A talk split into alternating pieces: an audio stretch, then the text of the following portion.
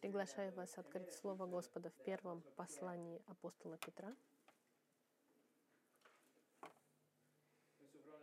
Мы открываем Слово Господа в первом послании Петра, вторая глава. Первая Петра, вторая глава. И это привилегия и честь открыть Слово Господа вместе с вами. Но одновременно это всегда с большим страхом и трепетом и ответственностью попытаться вам объяснить то, что Господь уже вдохновил и излил. Это тяжелая ответственность, и сегодня это не исключение. Начиная с первого дня, как мы начали изучать первое послание Петра, у меня было определенное понимание и видение в отношении через нескольких стихов, до которых мы бы добрались. Особенно есть стихи, несколько стихов, которые, начиная с 2020 года, были используемы, эксплуатированы, можно сказать, некоторыми церквями и даже христианами, чтобы оправдать действия вокруг э, того, что происходило в мире.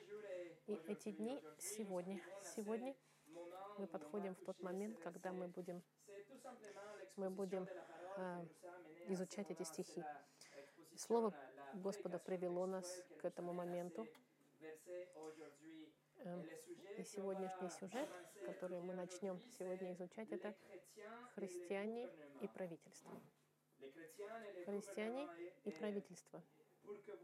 Чтобы вы знали, мне нужно было несколько месяцев, чтобы приготовить для вас маленькую трилогию этого послания, сегодняшнее послание и два следующих послания, и, и практическое использование этих стихив, которые мы будем изучать сегодня, особенно в контексте, в котором мы живем сегодня, и начиная с 2020 года, вещи, которые мы пережили, и которые мы будем опять жить, но, безусловно, в будущем. Что Петр пишет, имеет огромное значение для нас в практическом смысле. И сегодняшнее изучение, оно либо укрепит то, что вы верите, или, возможно, вас поставит под вызов и заставит вас исправить то, что вы уже, как может быть, вы приняли положение. Но, безусловно, в любом случае, сегодняшний текст вас поставит в коллизию с системой. Друзья мои, это очень важно, чтобы вы были очень были внимательны к тому, что я вам скажу. Но обратите внимание к тому, что я не буду говорить тоже. Сегодня и в следующих двух посланиях, которые следуют. И всем моим сердцем я приглашаю вас не просто услышать один из этих трех посланий, но если вы пропустите одно из этих посланий, вы рискуете получить и прийти к неправильному выводу. И то, что говорит текст. И это очень важно, чтобы вы слушали и, и при, были, присутствовали здесь или слушали все эти три, все три послания. И как каждое воскресенье нужно понимать, что то, что мы увидим сегодня, это не мое мнение, это то, что Бог вдохновил и предохранил. Моя работа — вам просто показать. И дальше доль Святого Духа — это применять в вашем сердце и привести к тому, что вы действуете соответственно и, и имеете свое мнение в отношении текста. Начинаем.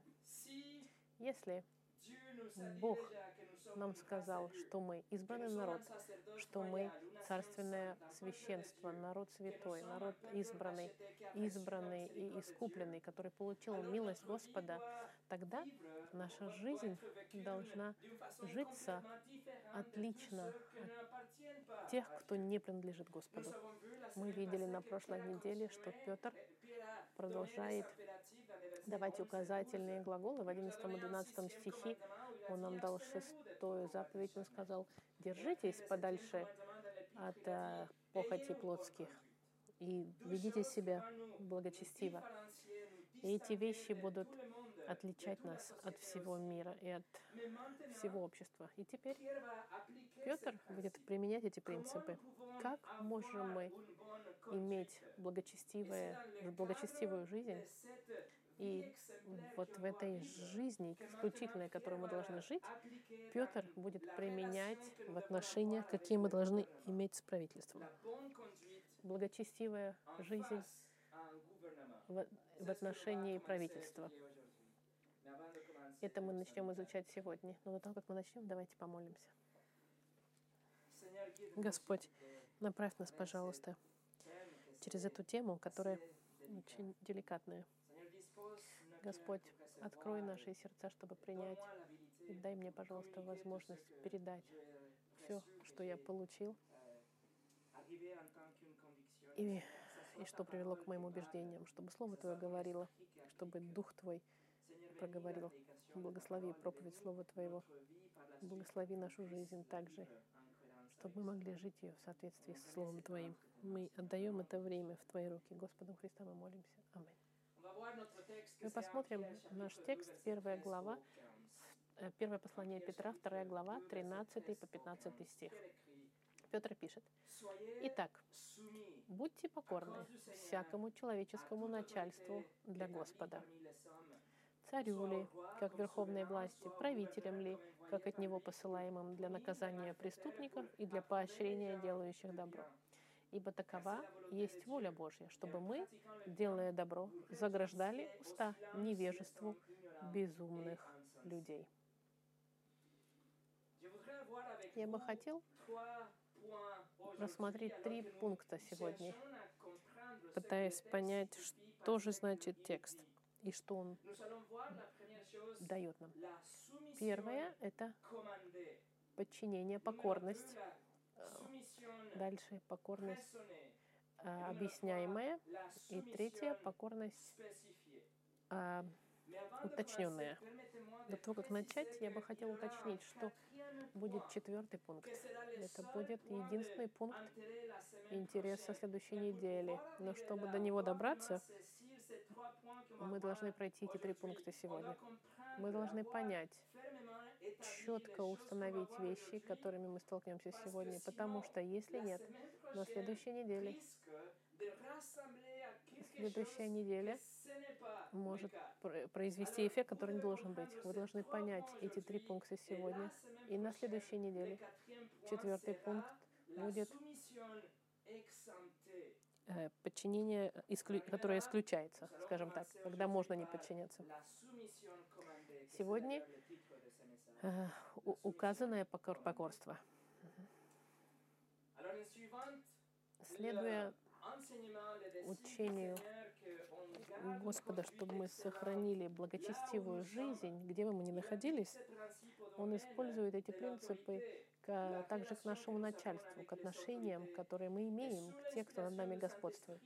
И под воздействием Духа Святого Петр говорит, будьте покорны всякому начальству.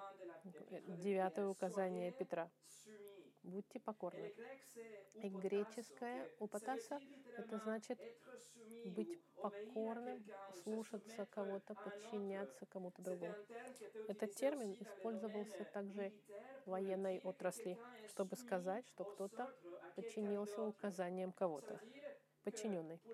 Чтобы иметь подчинение, должно быть а, желание подчиниться. Это решение оставить вашу веру собственную вашу волю, вернее, простите, чтобы подчиниться.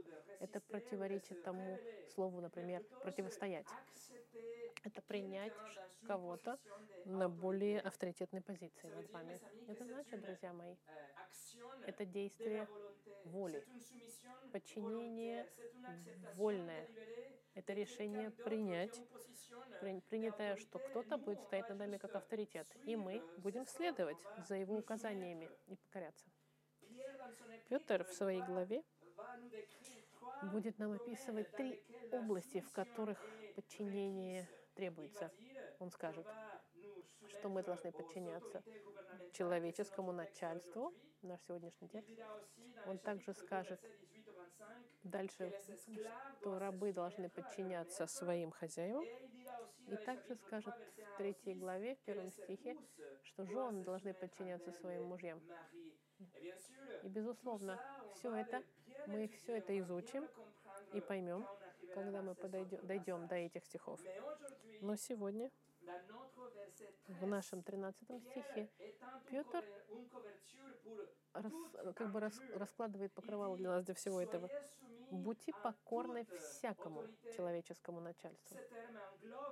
Этот термин в себя включает все, что является авторитетом над нами. И отношения дети, отцы, родители, сотрудники, сотрудницы перед начальниками, учителя, ученики. Все, в любое место, где есть авторитет христианин должен принимать положение покорности, положение послушания, мирное положение. Бог установил авторитет и роли разные, которые, которые имеют положение авторитетное. Но другая сторона — это подчиняющаяся сторона. Господь решает, кто какую роль делает. И, например, в первом послании к фессалоникийцам мы видим, что ангелы имеют тоже роли разные, у них есть подчинение. В искупленных в раю есть в Евангелии от Луки и в Коринфянах есть, есть подчинение и роли разные даже в раю. И даже среди членов Троицы есть роли разные, есть уровень авторитета разный. Значит ли это, что есть кто-то, кто лучше и имеет больше ценностей? Нет, абсолютно нет. Это просто разные роли. И еще раз, если кто-то принимает роль авторитета, это значит, другой человек должен принять роль подчинения. В послании к Коринфянам 11 глава, 33 стих сказано, «Хочу также, чтобы вы знали, что всякому мужу глава Христос, жене глава муж, а Христу глава Бог». Значит ли, что Отец лучше, чем и более великий, чем Христос? Нет. Если муж больше или лучше, чем жена? Нет. Это разные роли, где, где авторитет Богом дан определенным людям. Эти роли также включают в себя разные уровни авторитета. И когда мы имеем кого-то в положении авторитета, характеристика, отличающая у христиан, должна быть покорность. Это, было, это очень отличалось для, у, у евреев, которые отказывались даже платить налоги. Они говорили, нет, они не признают никакого другого царя, кроме Бога, и они, были, они противились Римской империи и не платили налоги. Даже сегодня мы видим и мы знаем, что подчинение и скромность сегодня не принимаются хорошо, а почему-то люди считают, что это слабость и трусость. Сегодняшний мир базируется на отношениях доминирующих. Кто сильнее, кто больше, кто круче. И мир, к сожалению, доминируем протестами, восстаниями и захватывается миром. Это сегодняшний мир. Но мы, христиане, мы призваны подчиняться спокойным, мирным, тихим образом и почитать и слушаться тех, кто находится в позиции авторитета.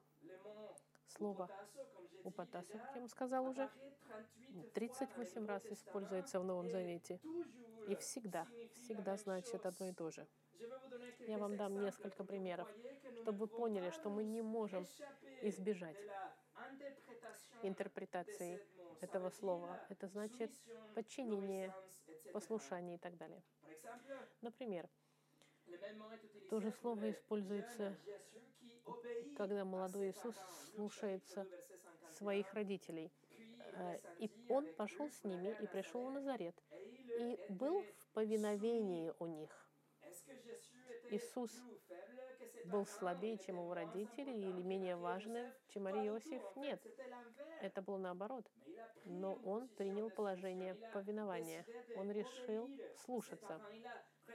Он признал положение авторитета его родителей земных. Слово использовалось также для демонов, которые подчинялись апостолам. Например, в Луке в 10 главе 17 стих 70 учеников возвратились с радостью и говорили, «Господи, и бесы повинуются нам о имени Твоем». Павел использует это слово трижды, чтобы описать, что все, под авторитетом Христа, а он под авторитетом Отца. Например, в первом послании Коринфянам 15:28, когда все покорит Ему, тогда и сам Сын покорится покорившему все Ему. Да будет Бог все во всем.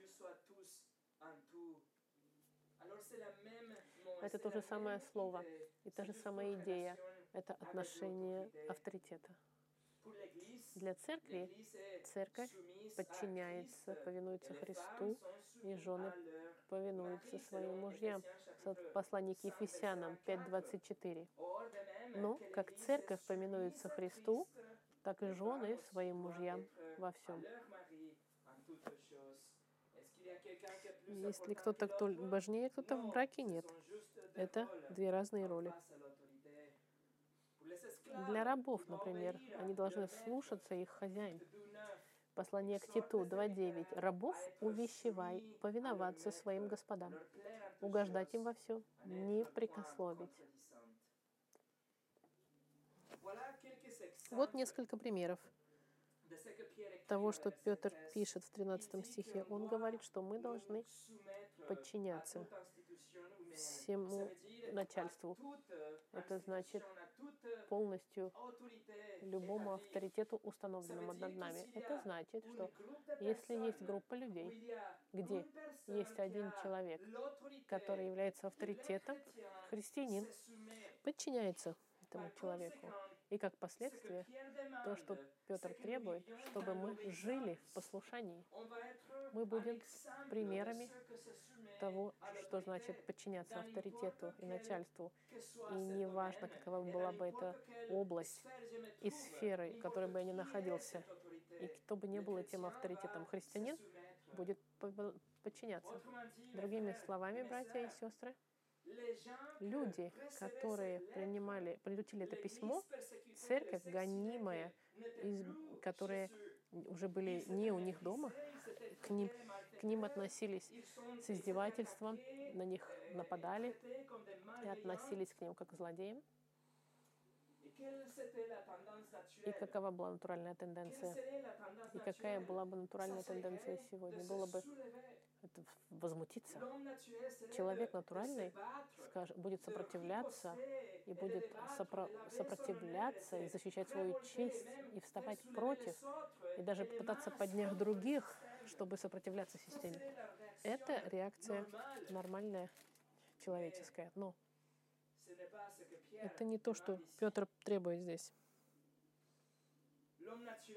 Человек натуральный хочет сопротивляться, отделяться от сообщества и бежать, и говорить плохие вещи какие-то, но на управляющих и других под, под, подбивать.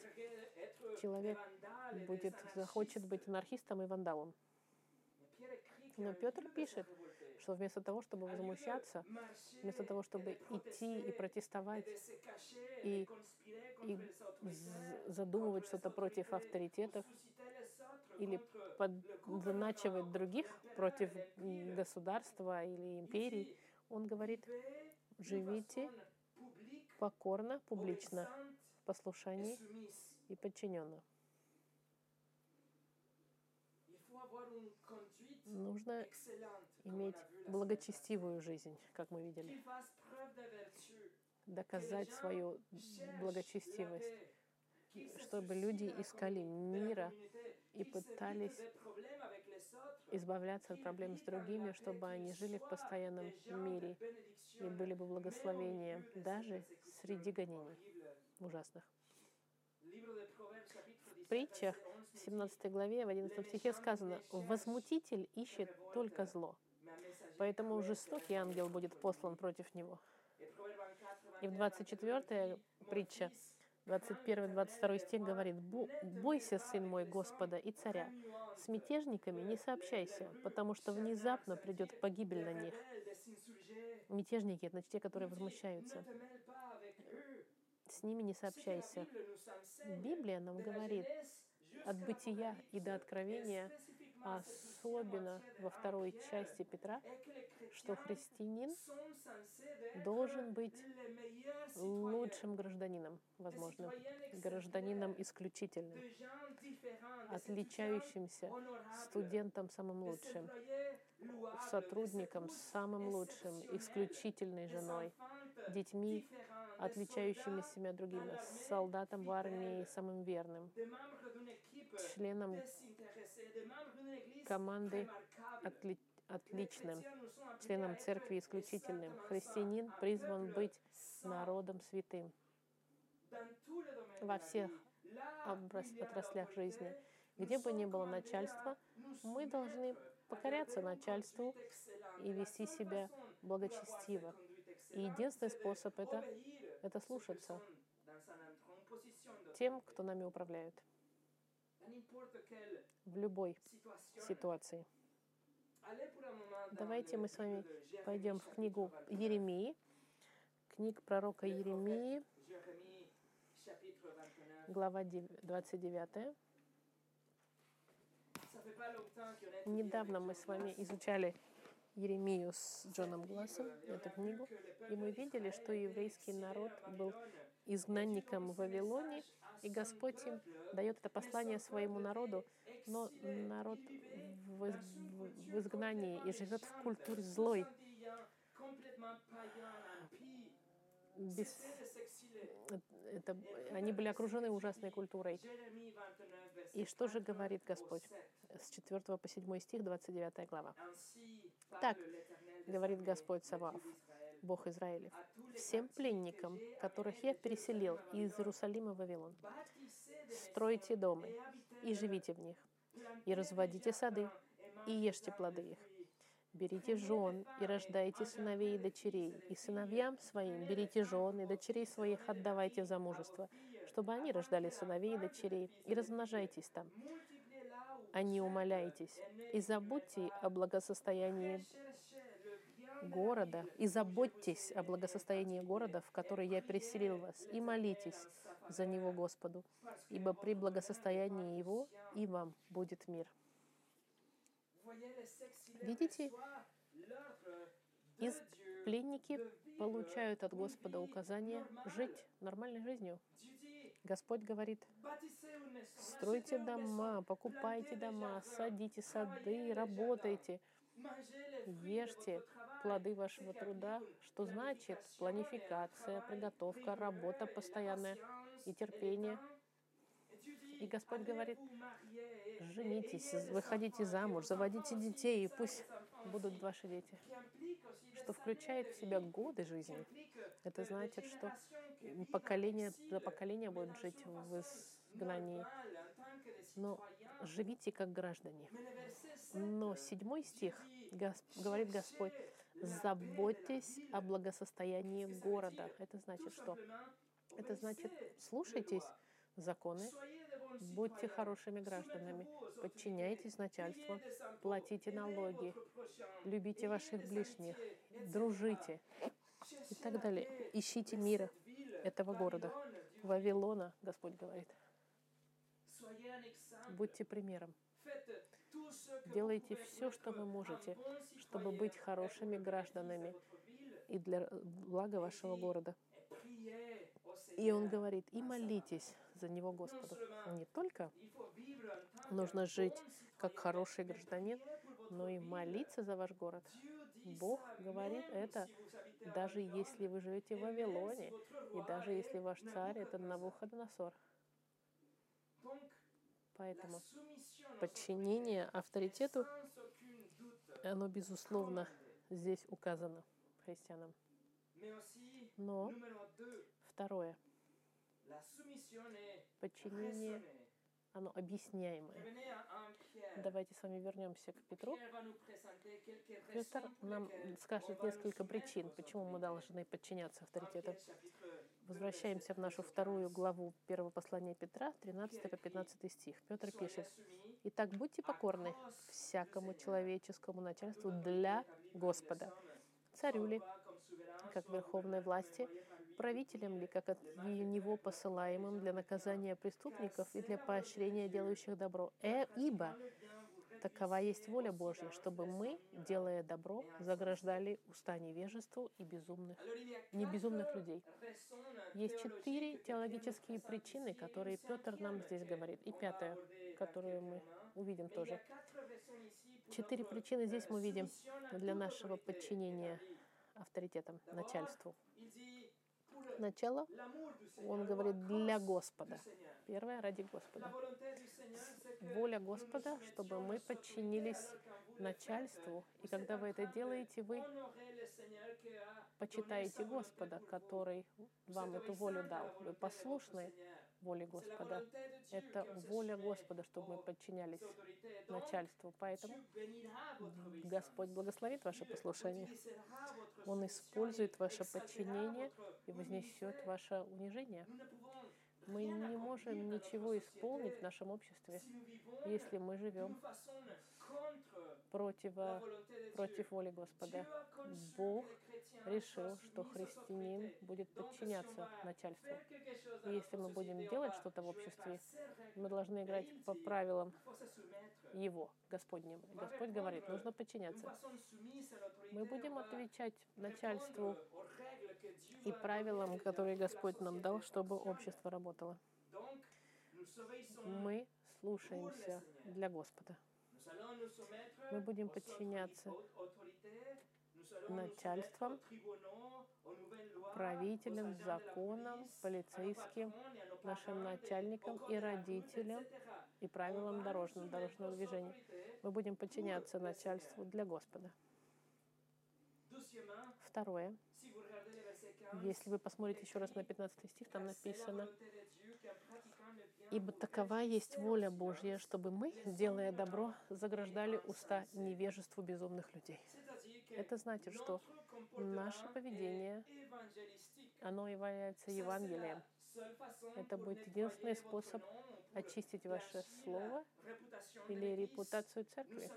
Мы выиграем э, рекомендацию вместе осуждения. И Петр говорит здесь, что мы закроем буквально уста всем тем, кто критикуют церковь.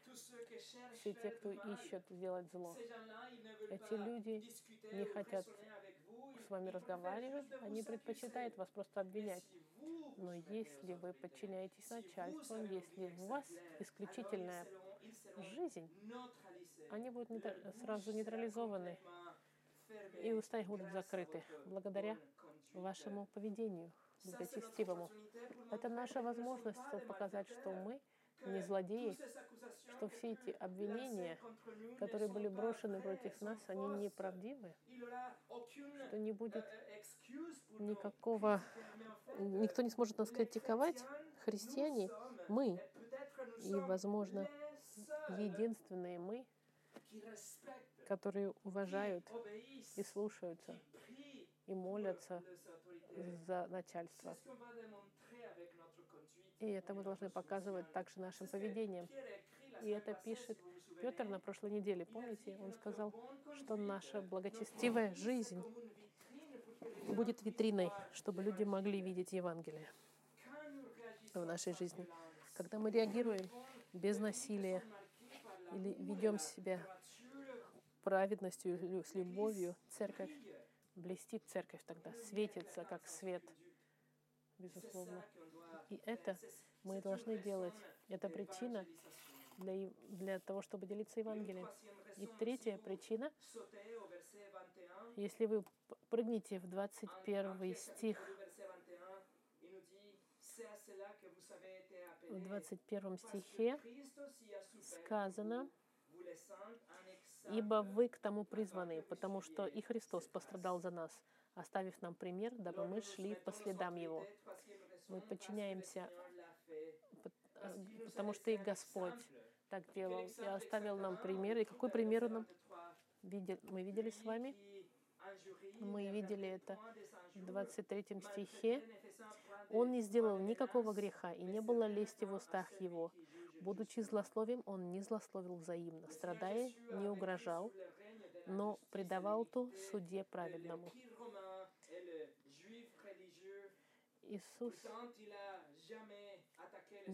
был а, осужден Римской империей и фарисеями и судим несправедливо, но он не возмущался, не устраивал протесты и не защищал себя, когда его неправильно осуждали. Подчинение — это, это не трусость или слабость или отсутствие характера для кого-то. Нет. Иисус, Он, когда помните, с Иоанном Крестителем и с пророками, Он всегда осуждал грех, но они никогда не, не устраивали восстания. Они всегда признавали право начальств управлять и подчинялись им. И они доверяли тому, что Господь, Он сам расставит все на свои места и накажет виновных. Петр и Павел, они, находясь в центре Римской империи, в период истории самый отвратительный, который, может быть, был, они никогда не учили своих учеников возмущаться или восставать. Они никогда не противились авторитетам. Мы подчиняемся авторитету, потому что мы, мы следуем за примером Господа Христа, потому что мы об, обличаемся в Господа Христа, как в послании к Римлянам написано. Четвертая причина. Мы подчиняемся, потому что Бог сотворил начальство, и Он дал авторитет разным человеческим институтам. В 13 стихе слово начальством идет от слова «ктисис», что значит что-то сотворенное. В Новом Завете это всегда используется в использовании действия Господа в творении. Новый Завет признает, что Бог сотворил авторитетное начальство и правительство. Бог сотворил целую систему правительства человеческого, и потом каким-то образом Он авторитет свой э, распределил и кому-то дал больший уровень авторитета в разных сферах жизни, скажем так. Я приглашаю вас пойти в послание к римлянам, 13 глава.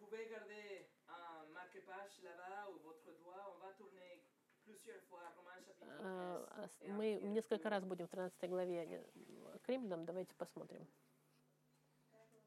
13 глава послания к римлянам. Павел пишет в 13 главе, в первом стихе. «Всякая душа да будет покорна, выше, то же самое слово, покорна, высшим властям. Ибо нет власти не от Бога, существующие же власти от Бога установлены».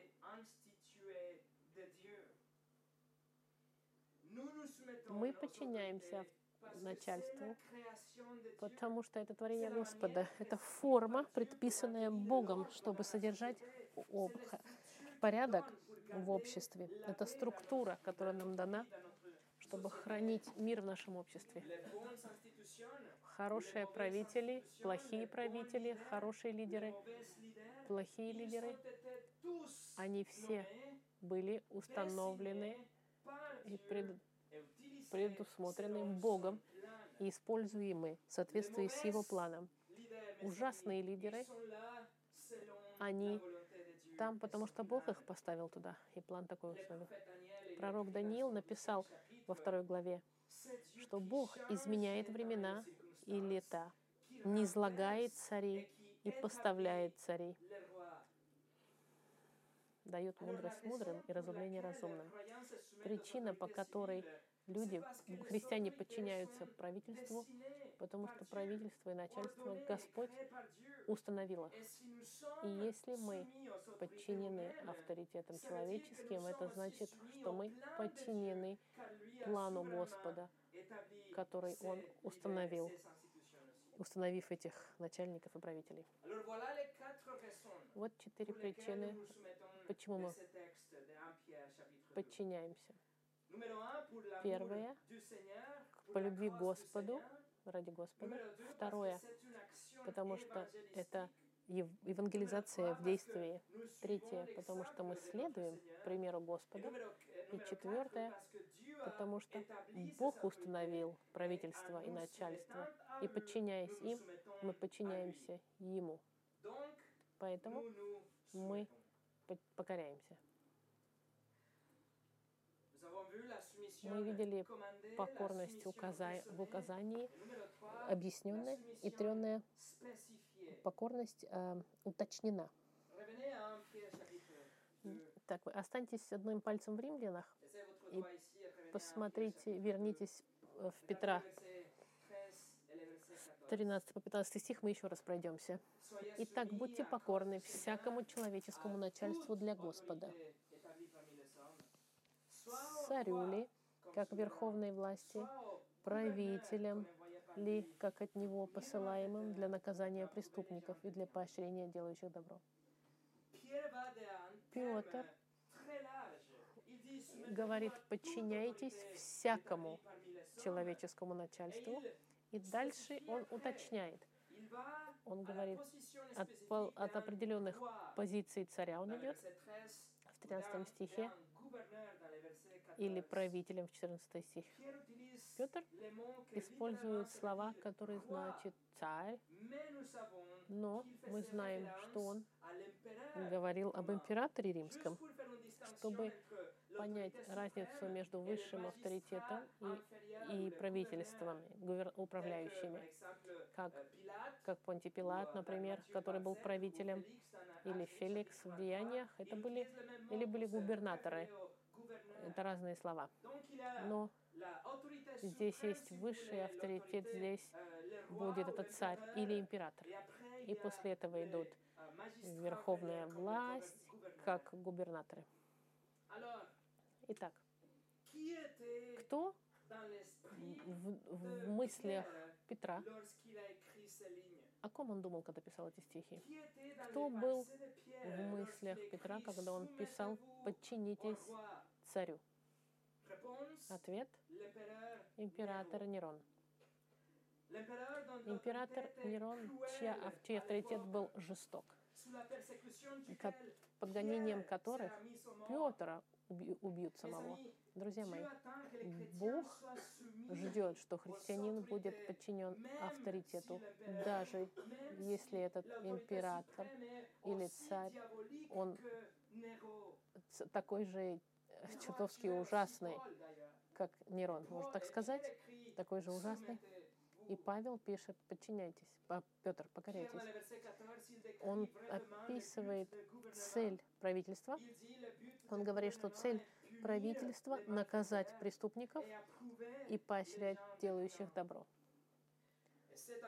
И это интересно, что слово «наказание» здесь имеется в виду а, а, отмщение.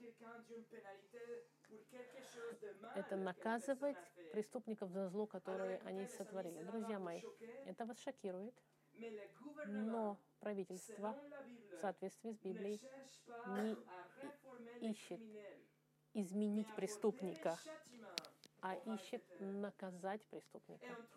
И мы находим такие же заявления, такие же слова в послании к римлянам в 13 главе. Давайте вернемся. 13 глава, 4 стих.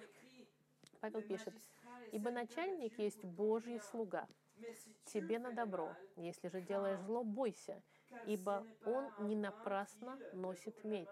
Он Божий слуга, отомститель в наказание делающему зло.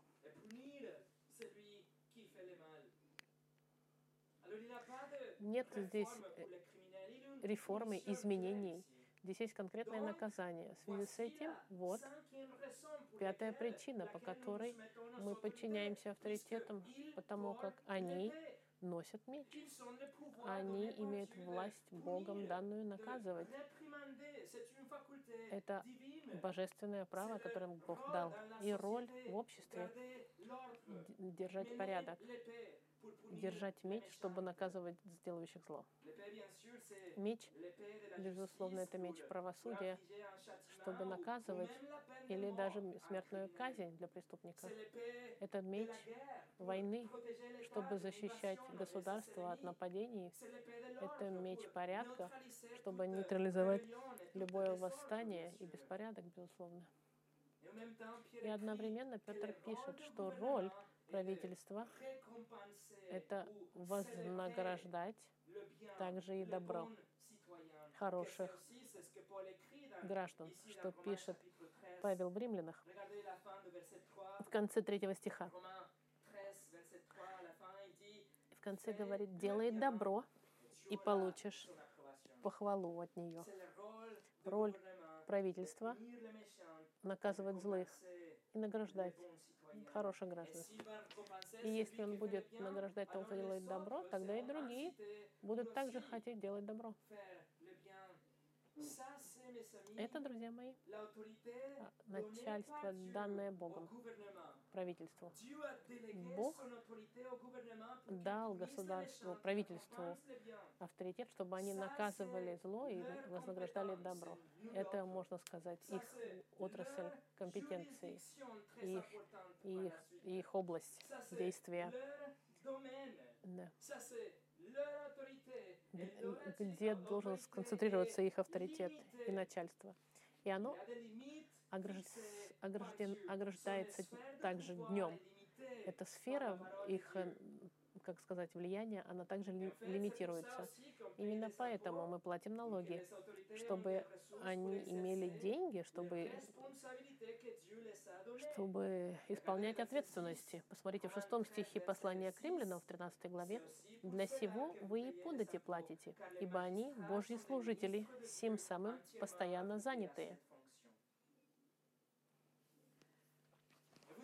И вы скажете, да, но правительство сегодняшнее, они коррумпированы. Сегодняшнее правительство, они наказывают того, кто делает плохо, и наказывают тех, кто делает зло. Они не поздравляют, наоборот, осуждают мораль. Они наказывают тех, кто делает добро. Они, они не ищут быть честными. Они не, не, несут свои собственные идеи. Петр, разве ты не знаешь, что у нас такие времена другие? Павел тоже должен быть неправ. Мир-то изменился сегодня, можно сказать. Но, друзья мои, помните, мир Петра и Павла был захвачен рабством. Мир, где дискриминация и насилие были нормой и официально разрешены. Мир, где маленькие девочки могли быть утоплены, если отец смог решить, наклонив палец вниз. К женщинам относились плохо ежедневно, не было никакого закона для женщины, права не было никакого. Это мир сексуальной аморальности, и это было как больше, чем пандемия. И думаете ли вы, что управляющие сегодняшние, они коррумпированные по сравнению с прошлыми? Посмотрите на Нерона. Нерон был маньяком.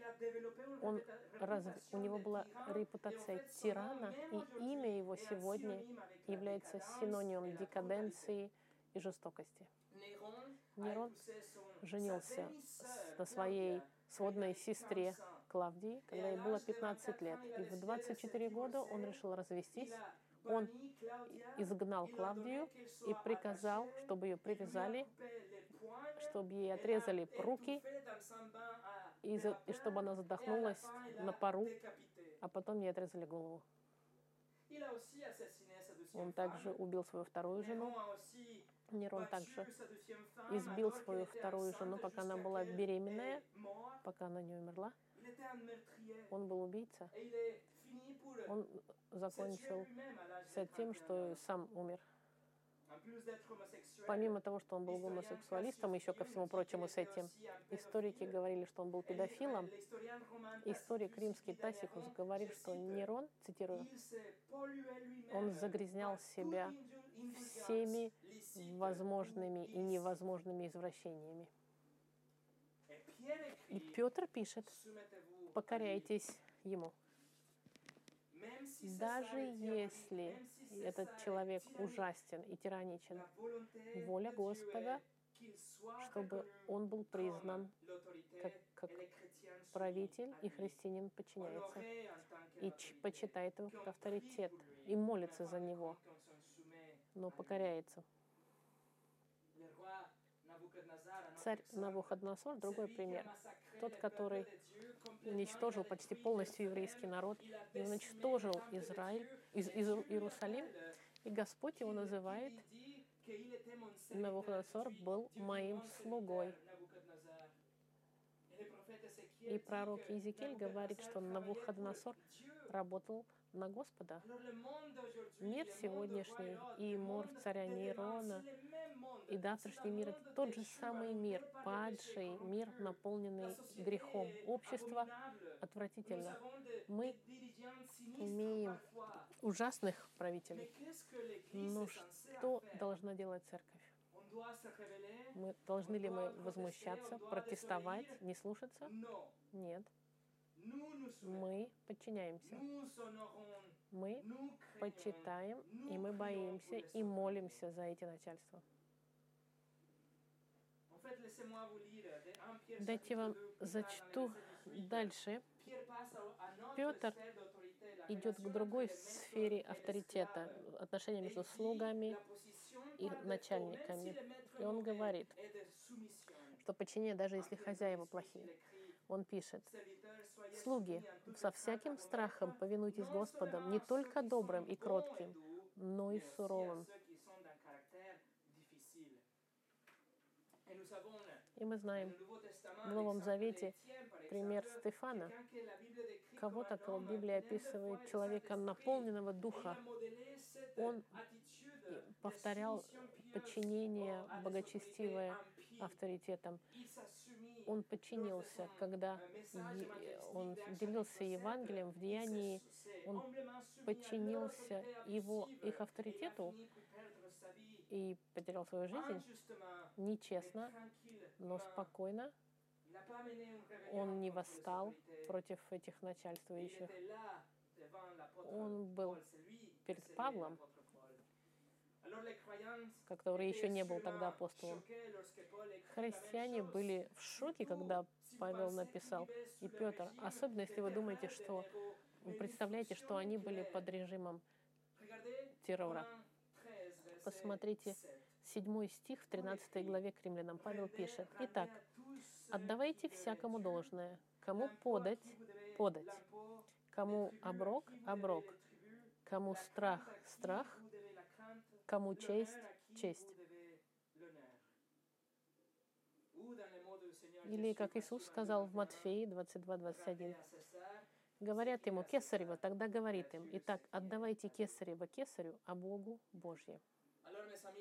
Друзья мои, положение автоматическое христианина, не важен какой режим, не важен какой царь, это подчинение. Это воля Господа. Джон МакАртур написал, все формы правительства от диктаторских и до демократических наполнены злом, потому что они управляемы падшими грешниками. Тем не менее, гражданское управление установлено Богом, даже если каждый индивидуальные начальники могут быть безбожниками. И в заключение сегодня давайте пойдем с вами в пос... послание к Тимофею, вторая глава. Посла... Первое послание к Тимофею, вторая глава. Нужно понять, что есть четыре текста в Новом Завете, которые говорят об отношениях христиан с государством. Послание к римлянам, потом идет Петр, потом есть послание к Тимофею, и у нас есть послание к Титу. И все эти четыре э, темы, четыре письма, они одинаково. Они все призывают христиан жить примерными, быть гражданами и подчиняться правительству. Свидетельство Писания очень ясно. Это автоматическая реакция христианина, даже если авторитет коррумпированный. Но тогда что можно сделать? Что можно сделать помимо подчинения и послушания? Мы не пойдем сопротивляться правительству протестами или восстаниями, но что мы будем делать? Мы будем молиться за правительство. Посмотрите первое послание к Тимофею, вторая глава, первый и второй стих. Итак, прежде всего прошу совершать молитвы, прошения, моления, благодарения за всех человеков, за царей и за всех начальствующих, дабы проводить нам жизнь тихую и безмятежную во всяком благочестии и чистоте. Наша ответственность, друзья мои, мы будем молиться за начальников и за всех людей, особенно за царей и за правителей. Что мы будем? О чем мы будем молиться? Мы будем молиться, чтобы они поняли, что они согрешили против Бога Святого, что они поймут, что в глазах Господа ненависть так же ужасна, как и убийство, и, чрезмерность а, так же ужасна, как и а, что мы будем молиться, чтобы они поняли, что они не уважали Господа, не любили Господа и богохульствовали. Мы будем молиться, что они поняли, что если они украли даже один евро, они воры, что если они обманули хоть даже один раз, они обманщики перед Богом, чтобы они поняли, чтобы они поняли, что есть наказание, которое их ждет, и, и что Господь, который не может обманывать, уже дал им э, сказать, их заключение, что все, кто нарушили его закон, будут наказаны. Будем молиться, чтобы они увидели необходимость во Спасителе, чтобы они поняли, что Господь, Он богат милостью, и чтобы они поверили, что Иисус умер вместо них, чтобы они поняли, что Иисус взял их наказание на себе и удовлетворил наказание э, Господа и правосудие Господа, и что Христос воскрес, и Его воскрешение доказывает, что Он был Богом во плоти. Мы будем молиться, что, чтобы они приняли этот дар вечной жизни и прощения грехов, и чтобы они пришли к покаянию и к вере, и чтобы они приняли этот дар. Мы нуждаемся в этом спасении все. Мы будем молиться, чтобы они увидели свет и покаялись и поверили во Христа, потому что если они это сделают, они получат новую природу и Дух Святой, который будет исполнять то, что и направлять их к тому, что Бог ему к чему их приготовил Господь. И мы будем молиться, чтобы правительство не попало в исключительный случай, в котором церковь не может слушаться. Однако церковь готова принимать последствия своего непослушания. И этот случай непослушания церкви против правительства мы с вами посмотрим на следующей неделе. Помолимся.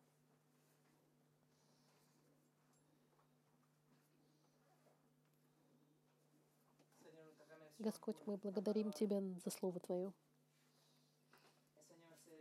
Господь, и моя молитва, чтобы мы могли, могли иметь кроткое сердце, чтобы подчиниться всем правительствам и начальствам, которые Ты установил, Господь. Воля, Господи, чтобы мы были лучшими гражданами, и чтобы мы могли подчиниться сердцем мягким и скромным, тихим, и чтобы мы могли, могли видеть наше правительство как людей, которых Ты поставил и сотворил, и дал им этот авторитет, это начальство на этот момент истории. Ты призвал нас, Господь, молиться за них. Поэтому, Господь, мы молимся сегодня за нашего президента, мы молимся за сенаторов, за управляющих, за мэров, мы молимся за судей за начальников полиции, за адвоката, за всех людей, которые играют роль в этой системе юридической и политической. Мы молимся за всех тех, кто Тебя не знает, чтобы они могли, могли прийти к покаянию и вере. И чтобы Ты спас их, дал им новую природу, чтобы они могли действовать как правители, которые заботятся о Слове Твоем, и могли бы взять миссию и лимит их функций, которые Ты установил для них, Господь. Помоги нам, Господь, быть примерными гражданами, примерными сотрудниками, сыновьями и дочерьми, примерными и членами церкви, потому что это Твоя воля. Мы благодарим Тебя за Слово Твое. Направь нас, Господь, чтобы мы могли применять это в жизни правильно. Именем Христа. Аминь.